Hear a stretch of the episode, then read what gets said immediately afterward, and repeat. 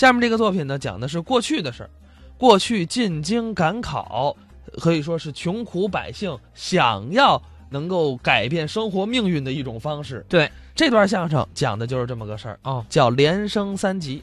刘宝瑞先生啊，对这个相声，他贡献特别大。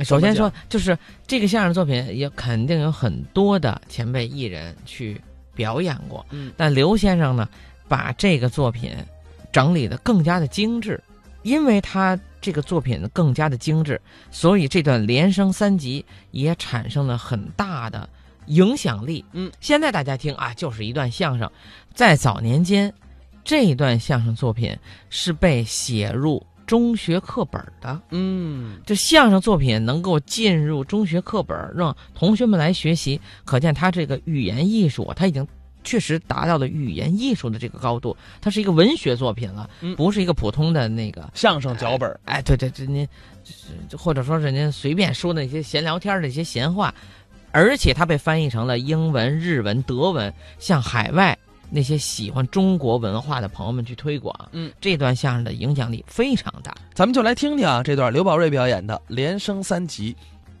在这个明朝天启年呐，山东临清州有一个大财主张百万，他有个儿子叫张浩古，三十来岁了。这家伙从小就是娇生惯养，也没念过书，不认识字，连自己的名字都写不上来。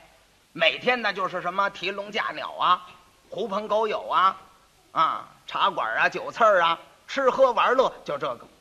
有这么一天呢，张浩古啊上街上溜达去了，一看围着一圈子人，一分人群进来是个相面的，这相面正在这儿说着呢，一看哟，认识，有的是钱，这要奉承他两句，起码得弄一两银子，奉承奉承他。一看张浩古假装的，哎呀，呵，这位老兄，你的双眉带彩，二目有神呐、可做国家栋梁之才。这要是上京赶考，准能得中。要搁别人啊，明白的给他一嘴巴。我上京赶考，我一个字都不认识，怎么我我我考什么拿什么考啊？可是张浩古啊，他没往那儿想，他倒乐了。哦，我要现在上京赶考，准能得中吗？我保您中前三名。您要得中之后，我喝您的喜酒。好好，给您二两银子，这就给人二两银子。到家里头打点新郎包裹，上京赶考。你不想你自个儿怎么去吗？再说这赶考，你也得先得乡试啊，乡试完了省试，省试完了才能入都呢。到北京叫会试啊。他这个接着两道手呢，愣上北京，家里有的是钱，多带金子少带银子，骑着一匹高头大马奔北京了。可是他动身那天就晚了，赶到北京啊，考场最末一天。甭说进考场，到北京的时候，他连北京城门也进不来了。半夜了三更天都关城了。嗯，可巧啊，他就撞到西直门来了。半夜三更天，嘿，正赶上西直门呢，进水车。张浩古他也不懂，骑着马就跟着水车后头往里走。城关也不敢问他，当他给皇上家压水车的呢。就这么着，他跟着进来了。可是进了城了也不行，他不认识考场在什么地方啊，乱撞，也不知怎么就撞到这个棋盘街了。一看呢，对面来了一群人，头里有两个气色方当，当中有一匹高头大马，谁呀？九千岁魏忠贤茶街。张浩古骑着这马呢，一看那么多人，一看这灯亮，这马要惊。他一勒丝缰没勒住，得，他这马呀，整撞了魏忠贤的马。魏忠贤，那还了得？那是这个明朝天启皇上的宠信的太监，执掌生杀之权。要搁着每天撞他马了，不问，上先斩后奏，有生杀之权。今儿个呢，今儿没有。怎么？魏忠贤呢？一看这人怎么这么跑啊？今儿个他心里高兴，想要问问他什么事情这么忙。这一问行了，嘿，这小子啊，黑更半夜的你创什么丧啊？张浩古也不知道他就是九千岁，在家了说话惯了啊，你管呢？我有急事，哟，猴崽子真横啊！黑更半夜的，你有什么急事啊？有什么急事啊？我打山东来，上这儿赶考，晚了我就考场进不去了。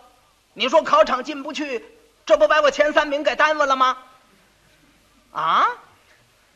你就准知道你准能中前三名，你就有这个学问，有这个把握？那当然了，没这把握，大老远的谁上这儿干什么来呀？呵。他这么一说，魏忠贤这么一想，怎么着？他就准知道他能中前三名，准有这么大的学问。不对，这是撞了我的马了，想法要跑，不能让他走。来呀，去，把这个人给送进考场，拿我一张名片。魏忠贤那意思，到底看看你有这么大学问没有？可魏忠贤也混蛋呢。你要看他学问，你就让他自个儿去得了。他到那儿也中不了啊。他这拿名片送那人考场，他敢不中吗？就给送去了。到里头，这么一地片子，这两位主考官一看，怎么着？九千岁魏忠贤，黑更半夜的送来的人。哎呀，俩主考官半夜了都起来了，俩人坐这儿一研究。哎呀，年兄。九千岁黑更半夜送来的人，这一定是九千岁的亲直近派呀，这咱们得收留下呀。这说不行啊，年兄，他咱们这号房都住满了，哎，那也得想办法呀。号房住满了没关系，咱俩凑合凑合，我在你那屋，让他在这儿好。半夜里头大猪考腾房搬家，把房子给腾了。那么他进来了。这俩主考官这儿又研究上了，年兄，咱们得给他出题呀。这说这怎么出题呀？这玩意儿咱咱也不知道他温习的什么书啊。你回头他要做不上来，中不了，这不是得罪九千岁吗？那怎么办呢？怎么办呢？这不这儿有卷子吗？干脆我出题，我说你写，他们俩人给办了。一个说一个写，完了，完了，俩人又这么一商量，这玩意儿要真给他中个头一名，这可太下不去了。你说要不又怕得罪九千岁，得了，给中个第二名吧。中了个第二名，一字儿没写，来了个第二。中了以后啊，到了三天头上，应当赶考的举子啊去拜师，拜主考。地门生铁，算他的学生了，应当去拜师去。张浩古没去，他倒不是架子大，他不懂啊，没去，没去。这俩主考官又研究上了。年兄，这个张浩古太不近乎人情了。虽然你是打九千岁那儿来的，可是啊，我们这样的关照你，也没出题，没让你作文，就给你中了个第二名。你怎么这么点面子都不懂啊？那个说：“哎，别别别着急，你想想，咱不是冲着九千岁吗？再说回来了，这是九千岁的近人呢，将来他要做了大官儿，咱们还得让他关照咱们呢。他不是不来看咱们吗？走，咱们瞧瞧他去。好，老师拜学生来了。”到这会儿了，坐下这么一谈话。哎呀，说那天呐，要不是九千岁拿片子送你呀，这考场你可进不来了。他也不知道哪儿的事，什么九千岁，就含糊着答应着。等这个两个主考官走了，他这么一打听一问，人家才知道，哎呦，九千岁魏忠贤，好家伙！哦，我撞他马，那那就是魏忠贤呐。哼，哎，撞他倒好了，要不然没这骗子，我还进不了考场了。您就知道他多糊涂了，他还不知道你进考场你怎么中啊？他没往那儿想，就是没这片子，我中不了了。这我得看看九千岁去，有的是钱呐，买了很多的贵重的礼品，就到了这个九千岁魏忠贤的府，往这儿一递，底下人拿到里头，魏忠贤一看，张浩古不认识，就打算不见，可又一瞧这礼单，把他叫进来吧，进来了。进来这么一说话呢，哎呀，啊，千岁，那天要没有您的骗子啊，我还进不去考场了。魏忠贤这才知道，哦，就是你撞我的马了。哎，你怎么样了？托千岁的鸿福，我中了个第二名。啊！哎呀，怨不得那天说话那么大的口气。感情真有这个学问呐，呵。魏忠贤一想，这将来我要面南背北登基之后，他是憋着谋朝篡位呢。我登基之后，这路人我有用处啊。款待大摆酒宴，这么一款待，张浩古一个字儿吃。吃饱了喝足了，端茶送客，亲自送到魏王府外。这一下子不要紧，北京城嚷嚷动了，文武百官、大小官都嘀咕：“哎呀，年兄，怎么着？年弟，这档子事情新鲜，什么事情？什么事情？咱们做官的人，就算你多大的官，去拜望九千岁，他也不往外送啊，是不往外送啊？啊？为什么这个新科的进士张浩古上他那儿去，他怎么给送出来呀？”哎，这说你还不知道呢，我听说了。他进考场的那天呢，还是九千岁拿名片黑更半夜给送进去的。你甭问了，这一定是九千岁的亲侄进派。这说哦，那就对了。我听说了吗？听说九千岁把他送出府门，还毕恭毕敬，这还许是九千岁的长辈呢。嗯，对对对，大伙儿这么一商量。既然是九千岁的长辈，那咱们应当大家联名，保荐一下啊！将来他要做了大官儿咱不还有个关照呢吗？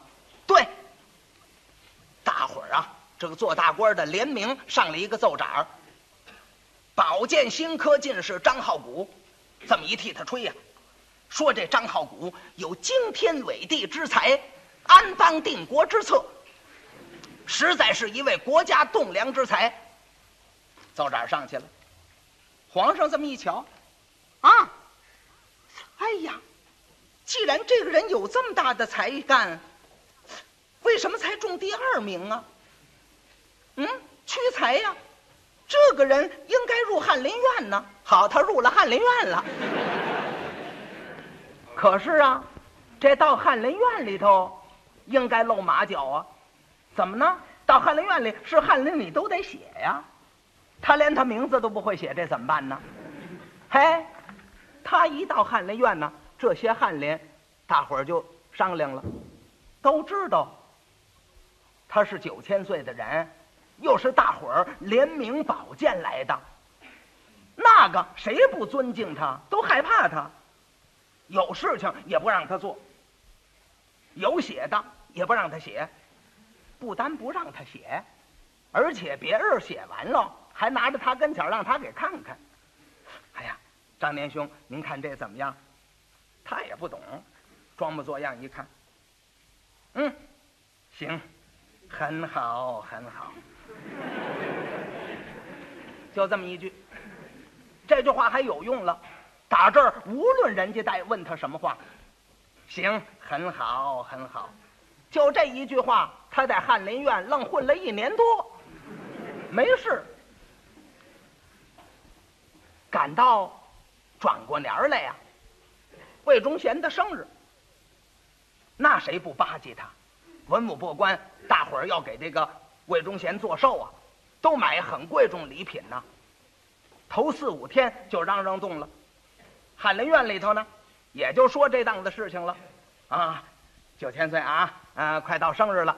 这说你送什么礼？我这礼单什么什么，我礼单什么什么。哎，咱们得写写呀，是翰林他都能写呀，得亲自啊写写对子，写写挑山呢，送去显显示显示，啊，这也写那也写。张和谷一看，哦，还都送这个，他有的是钱，买了很贵重礼品。这天呢，打四宝斋路过呢，也买了一个挑山，一副对子没写的，拿着进翰林院了。大伙儿翰林这么一看，哎呀呵，张年兄，哦，您这是给九千岁送的？是啊，我们看看，哟，您怎么还没写呢？啊，可不是吗？呵，那好极了。哎呀，您来了一年多啊，到翰林院呐，我们都没看见您写过字啊。今天借着这个机会，可得瞻仰瞻仰您的墨宝了。啊，不不，你们写的挺好，还喊你们来吧。大伙儿一听，怎么还我们来？这哪哪有不自个儿写的？我也是露一手吗？不不，还您写吧。不不不，你们写的很好，嗯，就这样做吧。你们你们来吧，你们来吧。大伙儿对推推了半天，赶到晚上呢。下了班之后，张浩古照例头一个走，他走了，这翰林就留在这儿。大伙儿这么一研究，怎么回事啊？